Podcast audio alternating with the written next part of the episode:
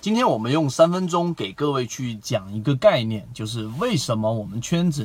一直以来，然后如果从二零一六年跟随到现在的人，逐步逐步的，还真的是就像我们所预期的，做到了比较持续稳定的盈利。从原来大幅的亏损，从原来的那一种盲目的交易，从原来情绪化的交易，变成了现在比较理性的交易，就是我们一直在讲的。其实可以用比较有名的一本书，三个字：断舍离。怎么在交易过程当中去做好断舍离这三个字，那就可以让你至少比百分之九十以上的散户和股民做的要好。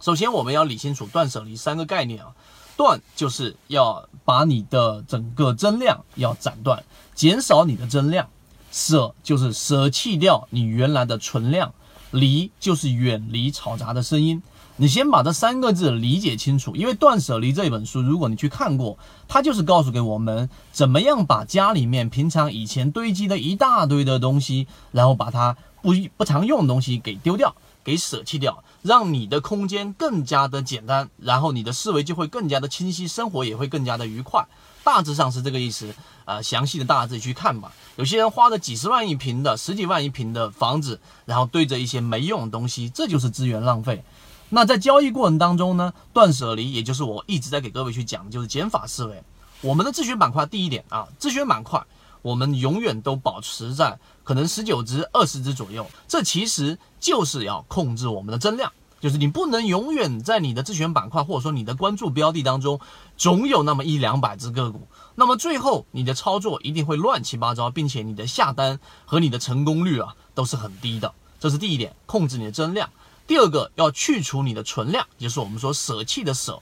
怎么样去除你的存量呢？自选板块，举个例子，我们这刚才要说的这，在我们最开始的这一个十一月份自选板块当中当中就已经有了。那如果你没有把握到，它就是已经涨了百分之一百三十多了，那好好不需要任何的考虑，把这样的个股从自选板块当中剔除掉，不要去留恋，也不要想说。假如啊，我买了会怎么样？没有假如这种操作，那么剩下的这些比较还没启动的，我从中再去寻找到符合我信号的个股，这是第二点，一定要把你的存量给剔除掉。所以，我们自选板块一直有在更新这个自选板块的概念，就是一个养鱼的一个概念。以前我们就重复在讲过，因为这种思维，所以我们才能做到比较持续稳定的一个盈利。这是第二个，第三个离就是远离嘈杂。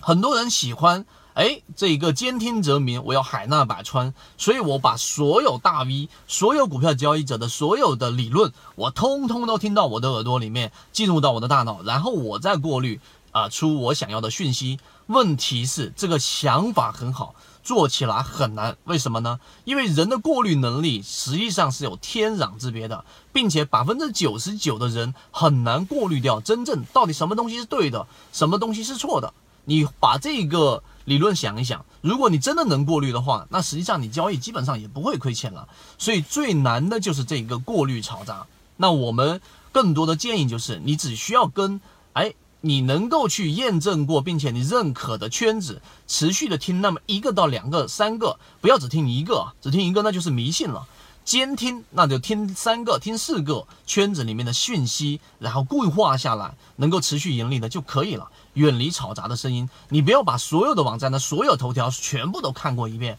那么本身就已经很难过滤了。所以今天我们用三分钟简单的给给各位去讲了一下。断舍离在交易过程当中里面的实际作用，我相信你认真听完之后一定会有所收获。那具体怎么样去在我的交易模块当中和交易行为过程当中和股票买卖当中去实现我们说的断舍离呢？你可以找到我们的圈子，我在圈子里面有完整版的视频和图文的教程，并且我们在实盘过程当中会有实战的讲解。希望今天三分钟对你来说有所帮助。好，各位再见。